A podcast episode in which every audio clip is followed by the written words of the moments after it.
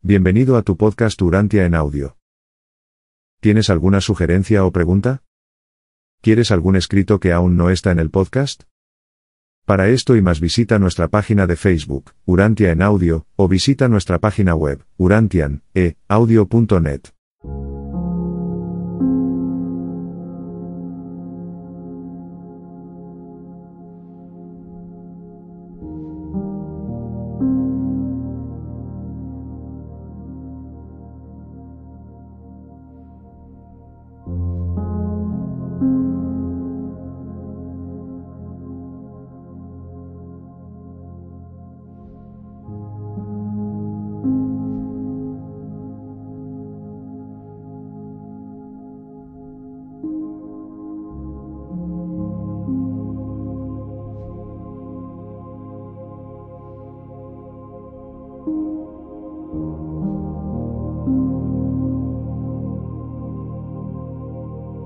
Escrito 141. Inicio de la labor pública.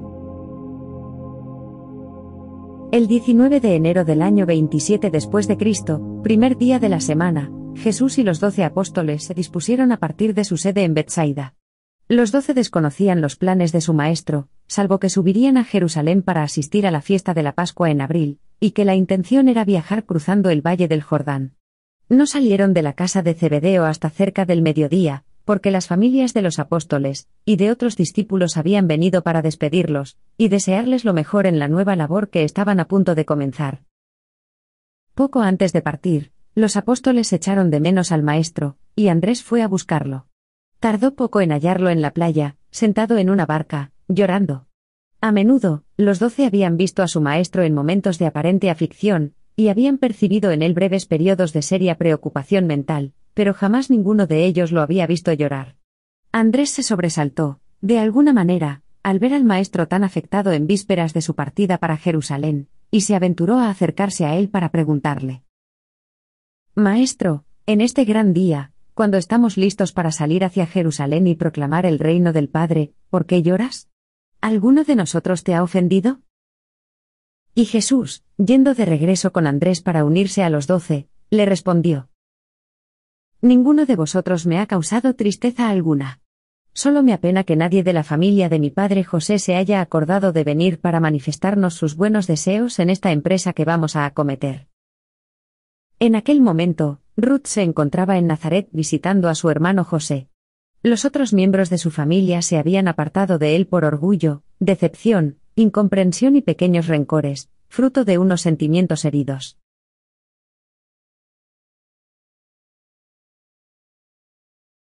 ¡1! Salida desde Galilea. Cafarnaúm no estaba lejos de Tiberias, y la fama de Jesús había empezado a extenderse por toda Galilea, e incluso por lugares más apartados. Jesús sabía que Herodes pronto prestaría atención a su labor, así que pensó que sería mejor viajar al sur y adentrarse en Judea con sus apóstoles. Un grupo de más de cien creyentes pretendían ir con ellos, pero Jesús les habló y les pidió que no acompañaran al grupo apostólico en su ruta a lo largo del valle del Jordán. Aunque accedieron a quedarse atrás, muchos de ellos seguirían al Maestro unos días más tarde. El primer día, Jesús y los apóstoles llegaron únicamente hasta Tariquea, donde pasaron la noche. Al día siguiente, Viajaron hasta un lugar específico en el Jordán, cerca de Pella, donde Juan había predicado hacía aproximadamente un año, y donde Jesús había recibido el bautismo. Allí se quedaron más de dos semanas, enseñando y predicando. Al final de la primera semana, se habían congregado varios centenares de personas en un campamento, cerca de donde Jesús y los doce paraban. Habían venido de Galilea, Fenicia, Siria, la Decápolis, Perea y Judea. Jesús no hizo ninguna predicación pública. Andrés dividió a la multitud en grupos, y asignó predicadores que se encargaran de las sesiones de la mañana y de la tarde. Tras la cena, Jesús hablaba con los doce. No les enseñaba nada nuevo, sino que repasaba sus anteriores enseñanzas y contestaba a sus numerosas preguntas. Una de esas noches, les hizo algún comentario a los doce sobre los cuarenta días que había pasado en las colinas, cerca de allí. Juan había bautizado a muchos de los que venían de Perea y Judea y estaban interesados en saber más de las enseñanzas de Jesús. Los apóstoles hicieron bastantes progresos en su instrucción de los discípulos de Juan, ya que, de ninguna manera, restaban valor a su predicación y ni siquiera bautizaban a sus nuevos discípulos en aquel momento. Pero siempre resultaba un obstáculo para los seguidores de Juan el hecho de que si Jesús era todo lo que Juan había anunciado, no hubiese hecho nada por sacarlo de la cárcel. Los discípulos de Juan nunca pudieron entender por qué Jesús no había evitado la cruel muerte de su amado líder. Noche tras noche, Andrés daba pormenorizadas indicaciones a sus compañeros apóstoles en cuanto a la tarea, delicada y difícil, de llevarse bien y sin contratiempos con los seguidores de Juan el Bautista. Durante este primer año del ministerio público de Jesús, más de las tres cuartas partes de sus seguidores habían sido anteriormente discípulos de Juan y habían recibido su bautismo. Todo el año 27 después de Cristo lo dedicaron a hacerse cargo, sosegadamente, de la labor de Juan en Perea y en Judea.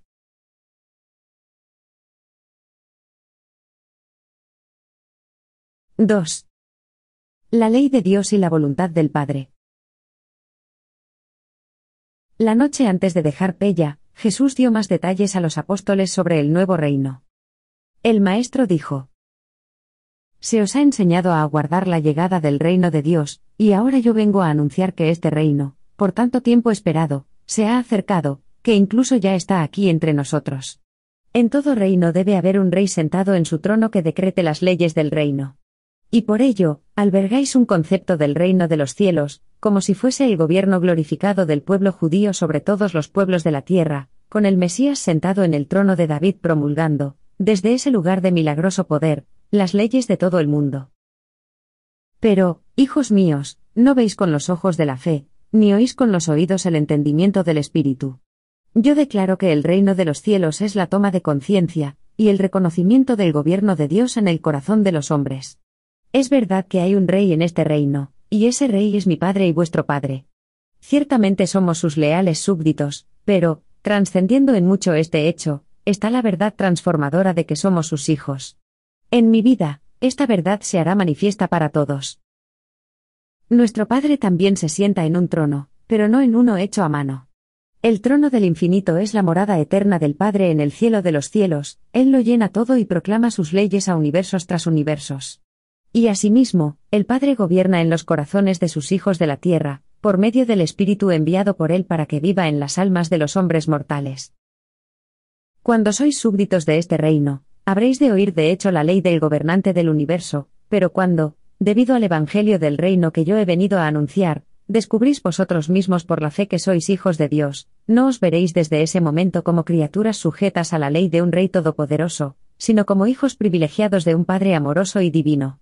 De cierto, de cierto os digo, que cuando la voluntad del Padre es vuestra ley, difícilmente estáis en el reino. Pero cuando la voluntad del Padre se vuelve realmente vuestra voluntad, estaréis entonces de verdad en el reino, porque el reino se ha convertido, pues, en una experiencia arraigada en vosotros. Cuando la voluntad de Dios es vuestra ley, sois nobles súbditos esclavos, pero cuando creéis en este nuevo Evangelio de la filiación divina, la voluntad de mi Padre se hace vuestra voluntad, y se os eleva a la alta posición de hijos libres de Dios, de hijos liberados del reino. Algunos de los apóstoles lograron entender algún aspecto de esta enseñanza, pero ninguno de ellos comprendió por completo el significado de tal extraordinaria aseveración, a no ser que fuera Santiago Cebedeo. Sin bien, estas palabras penetraron en sus corazones, y se manifestarían para alegrar su ministerio durante su servicio en años posteriores.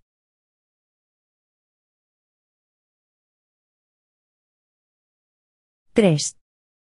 Estancia en Amatus. El maestro y sus apóstoles se quedaron casi tres semanas cerca de Amatus. Los apóstoles continuaron predicando dos veces al día a la multitud, y Jesús lo hacía cada sabbat por la tarde. Fue imposible seguir con el esparcimiento de los miércoles, así pues, Andrés decidió que dos de los apóstoles descansarían cada día durante los seis días de la semana, mientras que todos estarían de servicio durante los oficios del sabbat.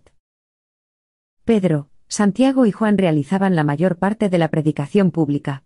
Felipe, Natanael, Tomás y Simón llevaban a cabo gran parte de la labor personal, y daban clases a determinados grupos de personas que habían mostrado su interés. Los gemelos continuaron con su cargo de mantener el orden general de las muchedumbres, mientras que Andrés, Mateo y Judas formaron, entre los tres, una comisión gestora de asuntos generales, aunque cada cual efectuaba también una considerable labor religiosa. Andrés estaba bastante ocupado con la tarea de resolver los constantes malentendidos y desacuerdos que surgían entre los discípulos de Juan y los discípulos más recientes de Jesús.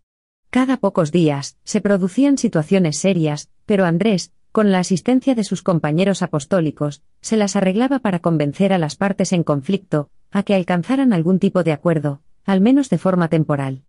Jesús se negaba a participar en estas charlas, tampoco daba consejo alguno sobre la mejor manera de solucionar tales dificultades.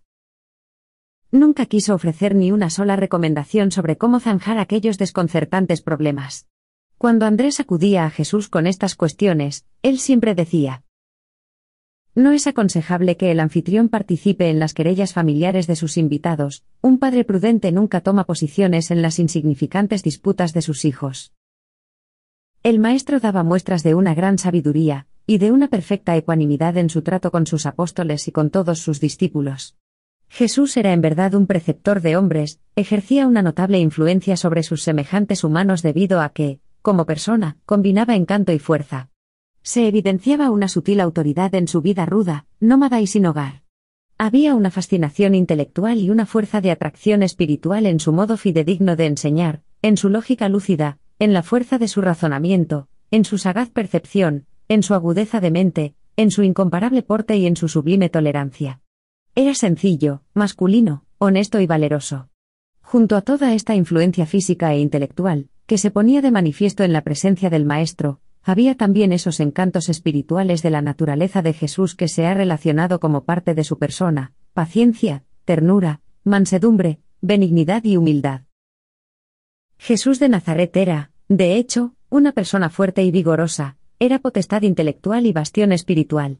Su persona no solo apelaba a las mujeres de entre sus seguidores, a las mujeres con inclinaciones espirituales, sino también a Nicodemo, instruido e intelectual, y al recio soldado romano, el capitán que hacía guardia en la cruz, y que, una vez que vio morir al maestro, dijo, Verdaderamente este era hijo de Dios. Y los temperamentales y rudos pescadores galileos lo llamaban maestro. Las imágenes de Jesús han sido muy de lamentar. Estas pinturas de Cristo han ejercido una perniciosa influencia sobre la juventud, los mercaderes del templo habrían difícilmente huido ante él si hubiese sido el hombre que vuestros artistas han representado habitualmente. Tenía una dignificante masculinidad, era bueno, pero natural. Jesús no aparentaba ser un místico apacible, tierno, amable y cordial. Su forma de enseñar era apasionadamente dinámica. No solamente intentaba hacer el bien, sino que realmente anduvo haciendo bienes. El maestro nunca dijo, Venid a mí todos los que sois indolentes y soñadores. Sino que de cierto dijo muchas veces, Venid a mí todos los que estáis trabajados, y yo os proporcionaré descanso, fuerza espiritual. El yugo del Maestro es en verdad fácil, pero, incluso así, nunca lo impone, cada cual debe tomar ese yugo por su propia voluntad. Jesús describió la conquista mediante el sacrificio, el sacrificio del orgullo y del egoísmo. Al manifestar misericordia, Él quiso mostrar la liberación espiritual de todos los rencores, los agravios, la ira y el egoísmo de las ansias de poder y venganza. Y cuando dijo, No confrontéis el mal, explicó después que no quería decir que se tolerara el pecado ni que se confraternizara con la iniquidad. Él trataba más de enseñar a perdonar, a no confrontar el maltrato hacia la propia persona, la maliciosa injuria a los sentimientos de la dignidad personal.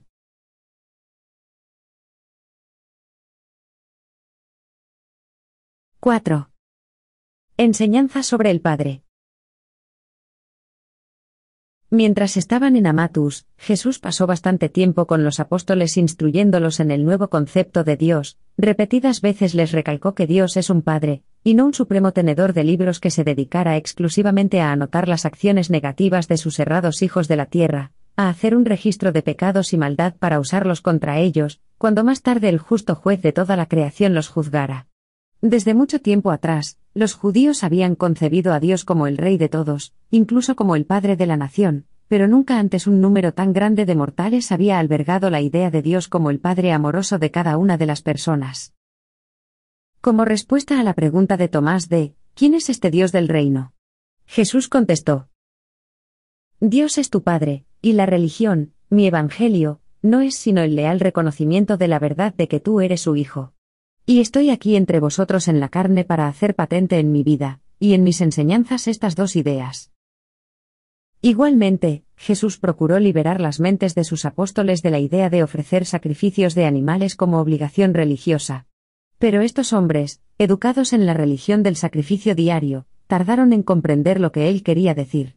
No obstante, el maestro no se cansaba de impartirles sus enseñanzas.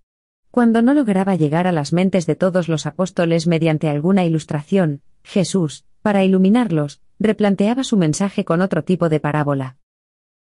En aquel mismo momento, Jesús empezó a enseñar a los doce más a fondo sobre su misión de consolar a los afligidos y prestar auxilio a los enfermos.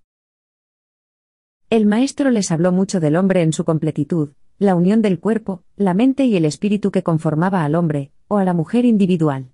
Jesús les informó sobre los tres tipos de aflicción con los que se encontrarían, y luego, les instruyó sobre cómo deberían prestar sus cuidados a todos los que padecen el dolor de la enfermedad humana.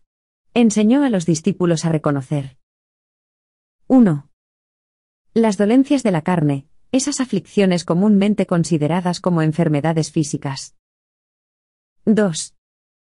Las mentes angustiadas, esas aflicciones no físicas, con posterioridad consideradas como problemas y trastornos emocionales y mentales. 3. La posesión de los espíritus malignos. En numerosas ocasiones, Jesús explicó a sus apóstoles la naturaleza, y algo del origen de estos espíritus malignos, en esos días también habitualmente llamados espíritus impuros. El maestro conocía bien la diferencia entre la posesión de estos espíritus y la demencia, pero los apóstoles no. Si bien, debido al limitado conocimiento que poseían sobre la temprana historia de Urantia, a Jesús no le fue posible hacer que pudiesen comprender por completo esta cuestión. Pero, refiriéndose a estos espíritus malignos, les dijo repetidas veces. No molestarán a los hombres cuando yo haya ascendido a la diestra de mi Padre en los cielos, y haya después derramado mi espíritu sobre toda carne, en esos momentos en los que el reino vendrá con gran poder y gloria espiritual. Semana tras semana y mes tras mes, durante todo el año completo, los apóstoles prestarían cada vez más y más atención al ejercicio de su ministerio de curar al enfermo.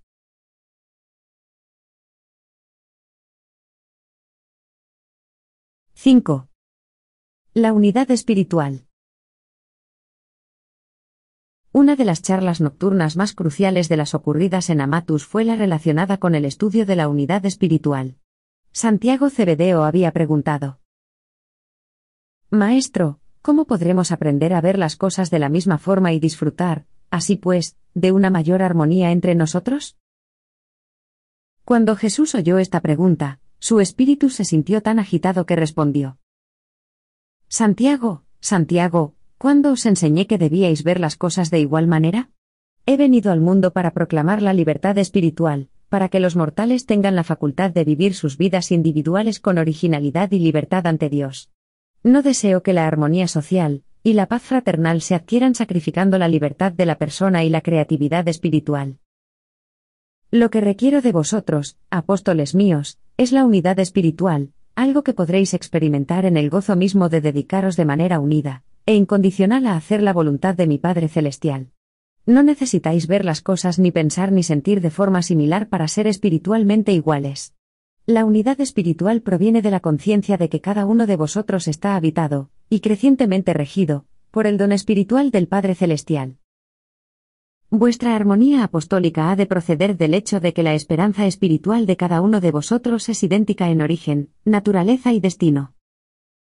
De este modo, podéis experimentar, en su grado de perfección, una unidad de propósito y entendimiento espiritual, que surge de la conciencia mutua de la identidad de cada uno de los espíritus del paraíso que os habitan, y podréis gozar de esta profunda unidad espiritual en presencia misma de cualquier posible diversidad de vuestras actitudes individuales en cuanto a pensamiento intelectual, sentimiento temperamental y conducta social.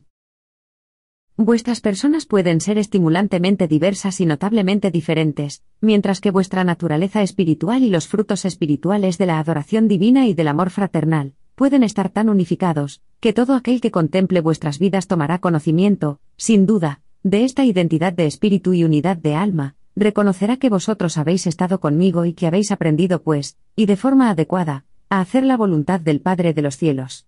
Podéis lograr esta unidad en vuestro servicio a Dios, incluso si realizáis tal servicio según la forma de proceder de vuestros propios dones originales de mente, cuerpo y alma. Vuestra unidad de espíritu supone dos cosas, que siempre encontrarán su armonía en las vidas de cada uno de los creyentes. Primero, poseéis un motivo común para vivir una vida de servicio, todos vosotros deseáis por encima de todo hacer la voluntad del Padre de los cielos. Segundo, todos tenéis una meta común que guía vuestra existencia, todos tenéis la intención de encontrar al Padre Celestial, demostrando así al universo que os habéis hecho semejante a Él. En numerosas ocasiones durante la formación de los doce, Jesús volvió a tratar este tema. Repetidas veces les dijo que no era su deseo que los que creyeran en Él se volvieran dogmáticos y se unificasen, ni incluso siguiendo la interpretación religiosa de hombres buenos. Una y otra vez advirtió a sus apóstoles que no formularan credos ni estableciesen tradiciones, como medio para guiar y dirigir a quienes creyeran en el Evangelio del Reino.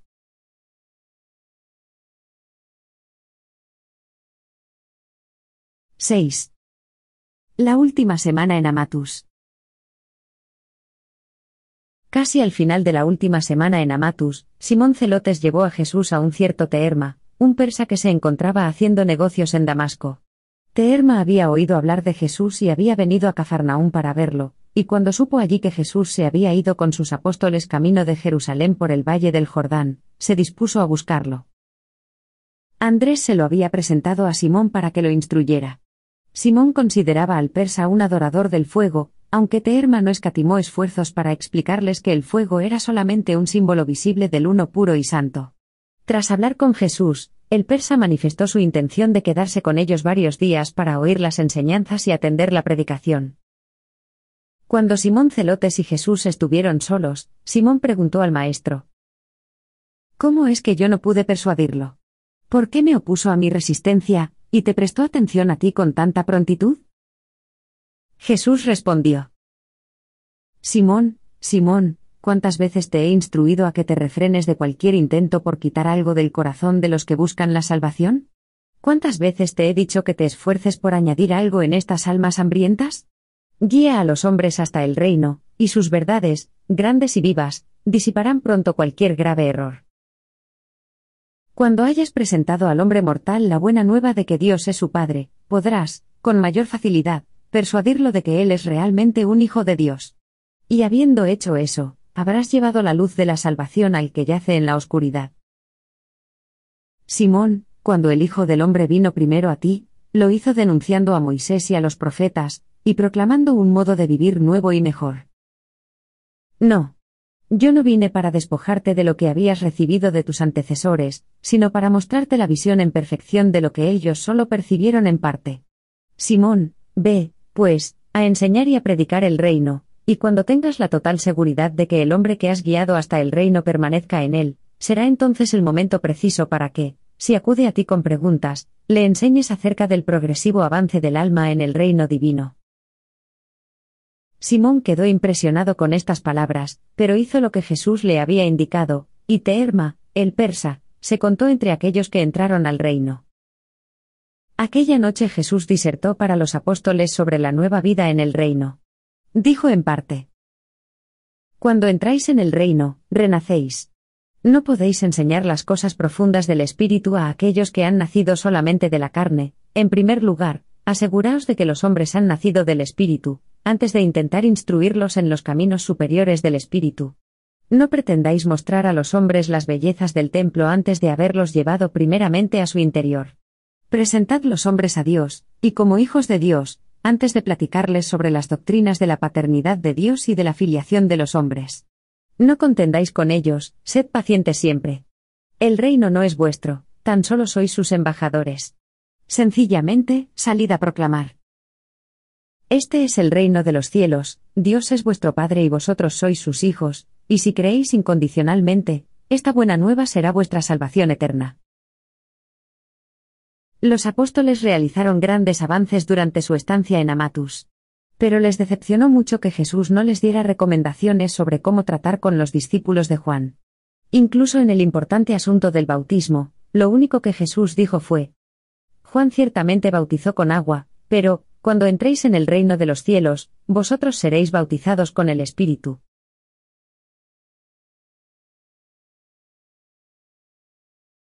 7. En Betania, al otro lado del Jordán. El 26 de febrero, Jesús, sus apóstoles y un gran grupo de seguidores viajaron a lo largo del Jordán hasta el vado cerca de Betania, en Perea, lugar en el que Juan hizo su primera proclamación sobre el reino venidero. Jesús se quedó allí con sus apóstoles durante cuatro semanas, enseñando y predicando, antes de seguir su camino de ascenso a Jerusalén. La segunda semana de su estancia en Betania, al otro lado del Jordán, Jesús llevó a Pedro, a Santiago y a Juan a las colinas que estaban cruzando el río, y al sur de Jericó para descansar durante tres días. A estos tres discípulos, el Maestro les enseñó muchas verdades nuevas y avanzadas, sobre el reino de los cielos. Al efecto de esta narrativa, hemos reorganizado y clasificado estas enseñanzas de la manera siguiente. Jesús quiso dejar bien claro que deseaba que sus discípulos, habiendo saboreado las realidades del espíritu del reino, vivieran en el mundo de tal modo que los hombres, al ver sus vidas, tomaran conciencia de éste y se sintieran, pues, guiados a preguntar a los creyentes sobre los caminos del reino. Todos los sinceros buscadores de la verdad siempre se alegran de oír la buena nueva del don de la fe, que les garantiza la admisión al reino con sus realidades espirituales eternas y divinas. El maestro trató de inculcar a todos los maestros del Evangelio del Reino, que su única labor era revelar al hombre individual, que Dios era su Padre, en guiarlo para que tomara conciencia de su filiación y presentar, entonces, ese mismo hombre a Dios como su Hijo en la fe. Estas dos revelaciones esenciales se cumplen en Jesús. Él se convirtió, de hecho, en el camino, la verdad y la vida. La religión de Jesús se fundaba enteramente en vivir su vida de gracia en la tierra. Cuando Jesús partió de este mundo, no dejó atrás libros ni leyes ni forma alguna de organización humana, que repercutieran en la vida religiosa individual del ser humano. Jesús manifestó claramente que había venido para establecer relaciones personales y eternas con los hombres, que debían siempre primar sobre cualquier otra relación humana. Y enfatizó que esta íntima hermandad espiritual había de extenderse a todos los hombres de todas las eras, y condiciones sociales de entre todos los pueblos. La única recompensa que ofrecía a sus hijos era en este mundo, gozo espiritual y comunión divina, en el mundo venidero, vida eterna en el progreso de las realidades espirituales divinas del Padre del Paraíso.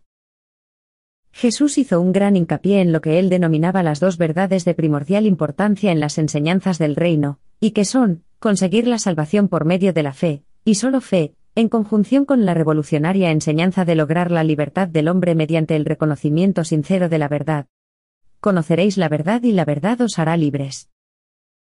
Jesús era la verdad manifestada en la carne, y él prometió enviar a su Espíritu de la verdad a los corazones de todos sus hijos tras su regreso al Padre de los cielos. El Maestro impartía a estos apóstoles los fundamentos de la verdad para toda una era de la tierra. Ellos oían con frecuencia sus enseñanzas cuando en realidad lo que decía tenía el fin de inspirar e iluminar a otros mundos. Él mismo ejemplificaba un plan de vida nuevo y sin precedentes. Desde el punto de vista humano, él era ciertamente un judío, pero vivió su vida para todo el mundo como un mortal del planeta.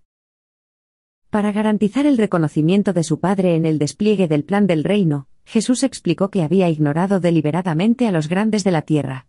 Empezó su labor con los pobres, la misma clase social que había sido tan olvidada por la mayor parte de las religiones evolutivas de tiempos anteriores.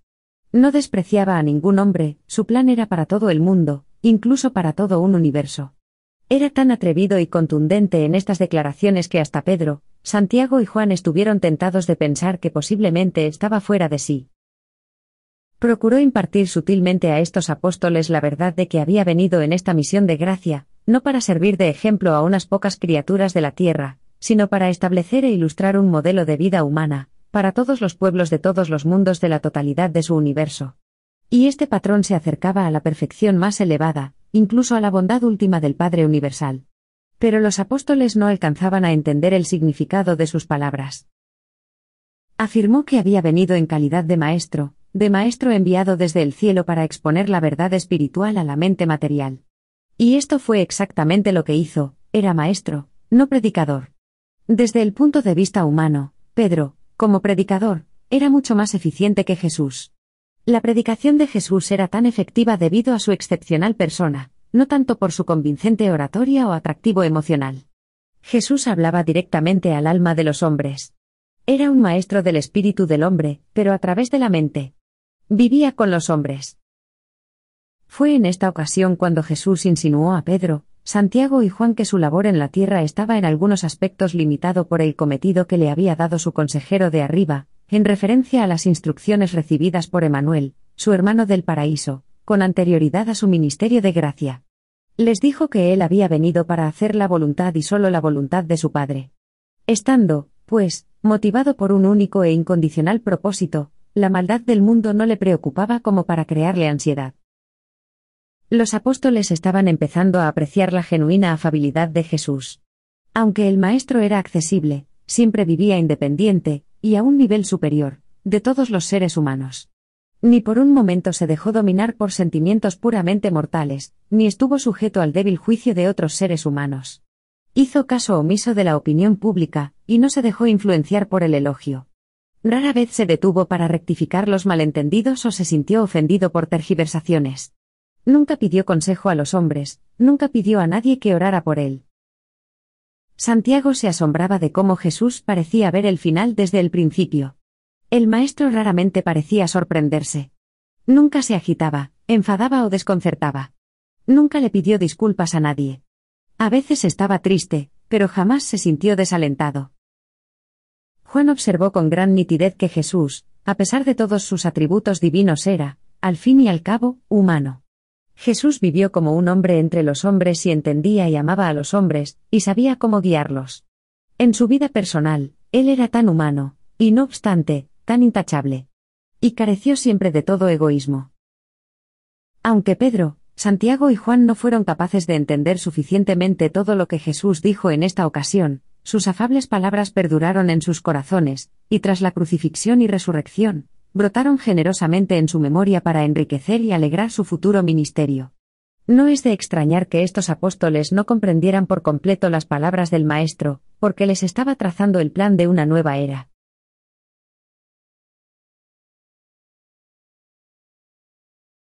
¡8! Su labor en Jericó. Durante las cuatro semanas de estancia en Betania, al otro lado del Jordán, Andrés, varias veces a la semana, designaba a un par de apóstoles para que fueran a Jericó por uno o dos días. Juan tenía muchos creyentes en Jericó, y la mayoría de ellos acogieron con satisfacción las enseñanzas más avanzadas de Jesús y sus apóstoles. Durante estas visitas a Jericó, los apóstoles empezaron a poner en práctica más expresamente las instrucciones dadas por Jesús de asistir a los enfermos, fueron a cada una de las casas de la ciudad, e intentaron dar consuelo a quien se encontrase en aflicción. Los apóstoles realizaron alguna labor pública en Jericó, pero de manera más sosegada y personal. Descubrieron en aquel momento que la buena nueva del reino resultaba de gran consuelo a los enfermos, que su mensaje proporcionaba sanación a los afligidos. Y fue en Jericó donde los doce primeramente llevaron enteramente a la práctica el cometido que les había dado Jesús de predicar la buena nueva del reino, y asistir a los afligidos. En el camino de su vida a Jerusalén, se detuvieron en Jericó, ciudad en la que les alcanzó un grupo de personas llegadas de Mesopotamia, para consultar con Jesús sobre sus enseñanzas. Los apóstoles tenían planeado estar allí solamente un día, pero, al llegar estos buscadores de la verdad de Oriente, Jesús permaneció con ellos tres días.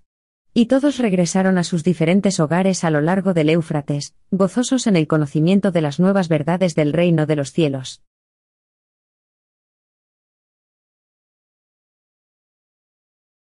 9. Salen para Jerusalén. El lunes, último día de marzo, Jesús y los apóstoles comenzaron su viaje colina arriba en dirección a Jerusalén. Lázaro de Betania había bajado al Jordán dos veces para ver a Jesús, y se habían tomado todo tipo de medidas para que el Maestro, y sus apóstoles establecieran su sede en la casa de Lázaro y sus hermanas, en Betania, durante todo el tiempo que quisieran permanecer en Jerusalén. Los discípulos de Juan se quedaron en Betania, al otro lado del Jordán, enseñando y bautizando a las multitudes, así que a Jesús solo lo acompañaban los doce cuando llegó a la casa de Lázaro.